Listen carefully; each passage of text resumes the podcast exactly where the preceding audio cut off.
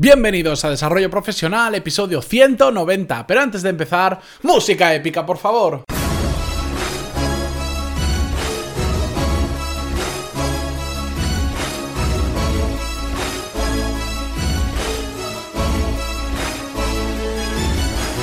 Muy buenos días a todos y bienvenidos a Desarrollo Profesional, el podcast donde ya sabéis que hablamos sobre todas las técnicas, habilidades, estrategias y trucos necesarios para mejorar en nuestro trabajo, ya sea porque trabajamos para una empresa o porque tenemos nuestro propio negocio. Volvemos hoy miércoles, retomamos estos episodios más orientados al mundo de los negocios que me habéis dado muy buen feedback sobre ellos, así que continuamos haciéndolo. Pero antes de nada, recordaros que en pantaloni.es tenéis todos los cursos de desarrollo profesional y negocios donde lo mismo que en un MBA, pero de forma práctica a vuestro ritmo y con una tarifa plana de cursos que os permite hacer todos los que hay actualmente disponibles y todos los futuros, porque cada semana, ya lo sabéis, subimos al menos tres clases nuevas y todo pues por un precio mucho más accesible que lo que cuesta un MBA tradicional. Hoy en concreto, esta tarde tendréis una nueva clase del curso de análisis de modelos de negocio, donde ya sabéis que estamos en el camino de analizar un total de 100 modelos de negocio diferentes para que os sirvan de referencia para vuestro propio negocio o en la empresa en la que trabajáis, porque siempre,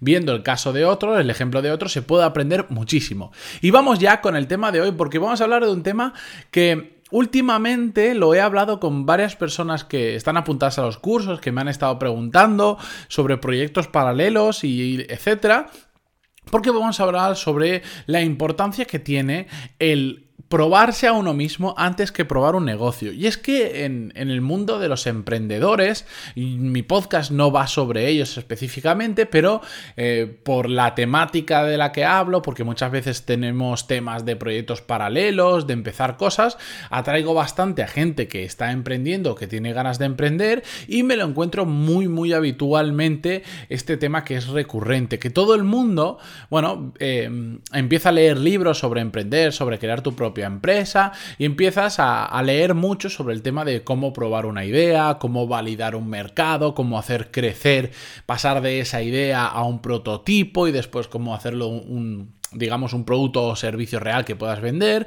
y un largo etcétera. Que todo eso está muy bien, que es un, suele utilizarse la metodología Lean porque se ha puesto de moda, pero bueno, es algo que ahora le han puesto un nombre, pero que antiguamente, desde hace mucho tiempo, se, ya se iba haciendo, aunque hay mucha gente que lee y después no aplica nada de lo que pone, pero y está años probando un, desarrollando un producto o un servicio y después lo lanza y resulta que no nadie lo quiere comprar porque no lo ha probado en dos años, pero bueno, esos son casuísticas que hay, que no pasa absolutamente nada, que es normal, sobre todo cuando son las primeras veces que intentamos hacer cosas. Pero mm, todos estos libros, o la gran mayoría de, referencias que hay por ahí, eh, no tratan un tema que para mí es prácticamente es más importante que la validación de una idea, porque es previo, que es ¿A ti te gusta realmente eso que, que, quieres desarrollar? ¿Te quieres dedicar a ello realmente? ¿Lo tienes muy claro? Porque si no lo tienes nada claro, puedes cometer un gran error. Puedes empezar a desarrollar un producto o un servicio. Puede que te vaya bien, que empieces a vender pero que lo odies o que no te guste nada ese tipo de trabajo. Y la gente normalmente se salta este paso porque, como digo, muy poca gente lo, lo, escribe en los libros. Van directamente al grano porque dan por hecho que si quieres emprender es porque te gusta. Pero mucha gente se mete en este mundillo de la empresa y con todos los matices que hay y todas las diferencias que pueda haber de montar una cosa, por ejemplo, física o una cosa online, sin saber realmente si le gusta ese tipo de trabajo. Y es que es tan importante tener que pensar lo que supone hacer ese trabajo, que puede ser un factor eh, que, que, nos haga ver que realmente no tenemos que ir por ahí o que sí, que es lo que realmente nos gusta y tenemos que tirar. Por ejemplo, os pongo un caso muy práctico. Habitualmente diría que todas las semanas recibo varios emails de personas que quieren empezar un podcast, que es normal, porque como ven que yo tengo uno y que me funciona bien, pues quieren saber cómo lo he hecho, que les dé, que les dé algunos consejos, que les ayude o simplemente compartir. Eh, Em, lo que están creando conmigo. Me parece perfecto, pero casi todo el mundo le digo lo mismo. Antes de lanzar el podcast, primero graba pongamos 10, 15, 20 o 30 episodios los que, con los que tú te sientas cómodo, no para, para tener una cantidad que después saques de golpe, que, que también hay que hacerlo porque es bastante bueno en tema de posicionamiento, sino para probarte a ti mismo. ¿Eres capaz de grabar, por ejemplo, un episodio todos los días durante 30 días sin fallar?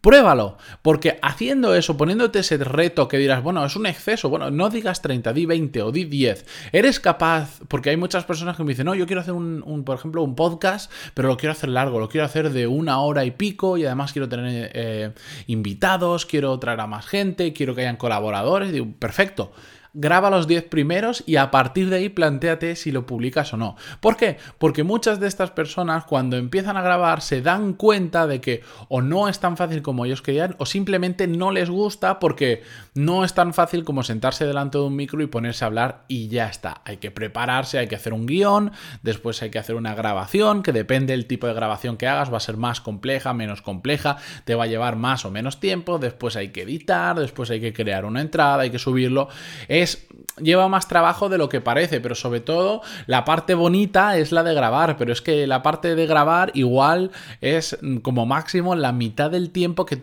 que tienes para producir en total un podcast. Por eso yo digo, graba 10 o 20 y si realmente los grabas y ves que te gusta, entonces sigue adelante. Pero si no te gusta, al tercer cuarto episodio te vas a cansar y vas a ver que realmente no es lo tuyo, entonces mm, mejor vas a haber ahorrado muchísimo tiempo, porque si no, habrías lanzado al público el primero, después el segundo, el tercero y al quinto ya te habrías cansado, que esto es lo que pasa muy habitualmente. En muchos podcasts que me dicen a mí que la gente comienza, los veo y empiezan muy fuerte, pero poquito a poco con el tiempo empiezan a decaer y terminan pues eso, en, en 10, 15, 20 o 50 episodios y ahí se acaba todo porque descubren que realmente no les gusta o que no les ha funcionado, que también puede ser muy relacionado porque no les gusta cuando haces algo que no te gusta, mm, es muy diferente una persona que le gusta mucho lo que hace, va a tirar mucho más para que funcione. Sobre todo al principio cuando no te escucha prácticamente nadie.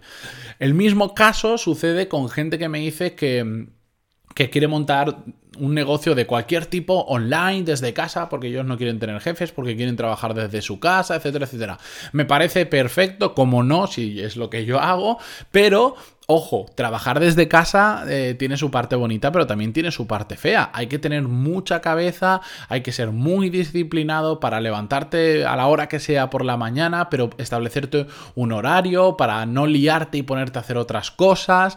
Es muy complicado trabajar desde casa y sobre todo te tiene que gustar. Pon que si trabajas 10 horas al día, por ejemplo, cuando estás empezando un negocio, no creo que trabajes 2 horas al día, vas a estar mucho tiempo en casa trabajando, pero es que cuando terminas de trabajar estás en tu casa y bueno, tendrás que hacer de comer, tendrás que limpiar, por ejemplo, después duermes en tu casa, te pasas absolutamente todo el día encerrado en el mismo sitio. ¿Y eso te gusta? ¿Realmente? Parece muy bonito cuando escuchas las historias de otras personas, pero ¿eso te gusta? El problema está en que actualmente hay un montón de, influencia, de ejemplos que son, yo considero, irreales, que, o que la prensa crea, o se crean falsos mitos sobre personas muy famosas, como por ejemplo Elon Musk, el creador de Tesla y todo esto, que veía hace poquito una entrevista en la que la persona que le entrevistaba era una mujer y le decía, ¿Cómo podemos parecernos todos un poco más a ti, a Elon Musk? Porque el mundo estaría mucho mejor si hubiese más Elon Musk. Y él le respondía, ¿Tú estás segura que quieres ser como yo? Porque no conoces todo lo que yo hago. Tú ves la parte bonita, que es el producto terminado, esta entrevista, y dice, pero el 80 o el 90% de mi trabajo es trabajo de ingeniería. Mm, prácticamente me he arruinado tres o cuatro veces porque he tenido que poner dinero de mi bolsillo para que Tesla, por ejemplo, no muriera. Eh, lo he pasado muy mal. He estado al borde de la bancarrota de las empresas varias veces. Tesla llegó a estar, creo que era a un mes de, porque no tenían dinero y lo más tuvo que poner básicamente unos cuantos millones de dólares. Entonces él le decía, ¿tú estás segura que quieres ser como yo? Y es que hay tantos ejemplos irreales de personas que nos gustan, que nos encantan, cuando, cuando empiezan a mitificarlos como Steve Jobs o como todos estos personajes, que, todos nos gustaría ser en algún momento, hemos dicho, yo quiero ser como Steve Jobs, pero después, bueno, conoces un poco la realidad, su propia biografía y ves que el tío pues tenía también sus marrones, su parte mala y que no todo era tan bonito. Lo que vemos desde fuera simplemente es el reconocimiento público. Por eso, mi recomendación es que antes de empezar nada, os probéis a vosotros mismos. Experimentéis durante un tiempo condiciones similares a aquello que tenéis idea de hacer. Mm, antes de invertir ni un minuto en el producto, ni un minuto en el servicio que queráis desarrollar, Estad un tiempo en esas condiciones, porque si no, imaginaros que empezáis, se os ha ocurrido una idea, empezáis con un producto un servicio, empieza a funcionar, empezáis a vender todo muy bonito, los números son muy bonitos, pero resulta que no os gusta absolutamente nada, por ejemplo, trabajar desde casa. Y lo que tenéis que hacer, lo tenéis que hacer desde casa, por ejemplo, cuando es un podcast, cosas así, tienes que grabar, tiene que ser un entorno tranquilo y tienes que grabar desde casa. Vale, ganas dinero, pero no te gusta absolutamente nada lo que estás haciendo. ¿Qué pasa? Que al final te conviertes en un esclavo de tu propio negocio que has creado.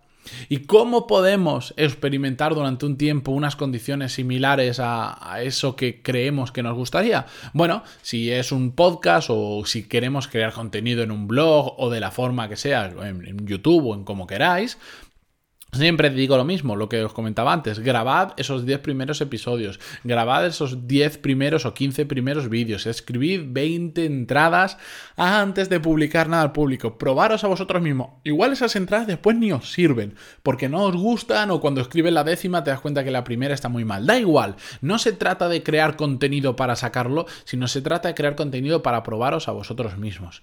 ¿Queréis trabajar en casa? ¿Os gusta mucho el ejemplo de la gente que habla de trabajar en casa? Muy bien las próximas vacaciones os cogéis una semanita y trabajáis desde casa, en lo que queráis. Estáis una semanita todos los días, 10 horas de lunes a viernes y estáis trabajando desde casa. A ver si os gusta o no. Y después de una semana o de dos semanas veréis realmente si no os gusta, enseguida lo vais a dar cuenta. Y si os gusta, probablemente no notéis ningún cambio.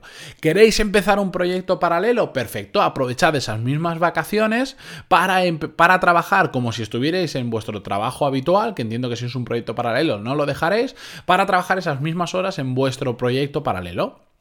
Sí, son vacaciones, ya lo sé, pero es la forma de probaros. Si estáis dispuestos a sacrificar parte de vuestras vacaciones o todas las vacaciones para empezar ese proyecto paralelo y lo hacéis a gusto y cuando termina queréis más, significa que os gusta realmente lo que estáis haciendo. Si el tercer día de esas supuestas vacaciones en las que estáis trabajando en el proyecto paralelo no soportáis más y os vais a la piscina, a la playa y no tocáis nada más durante todo el día porque os habéis cansado, bueno, pues probablemente no os tanto como vosotros eh, creíais.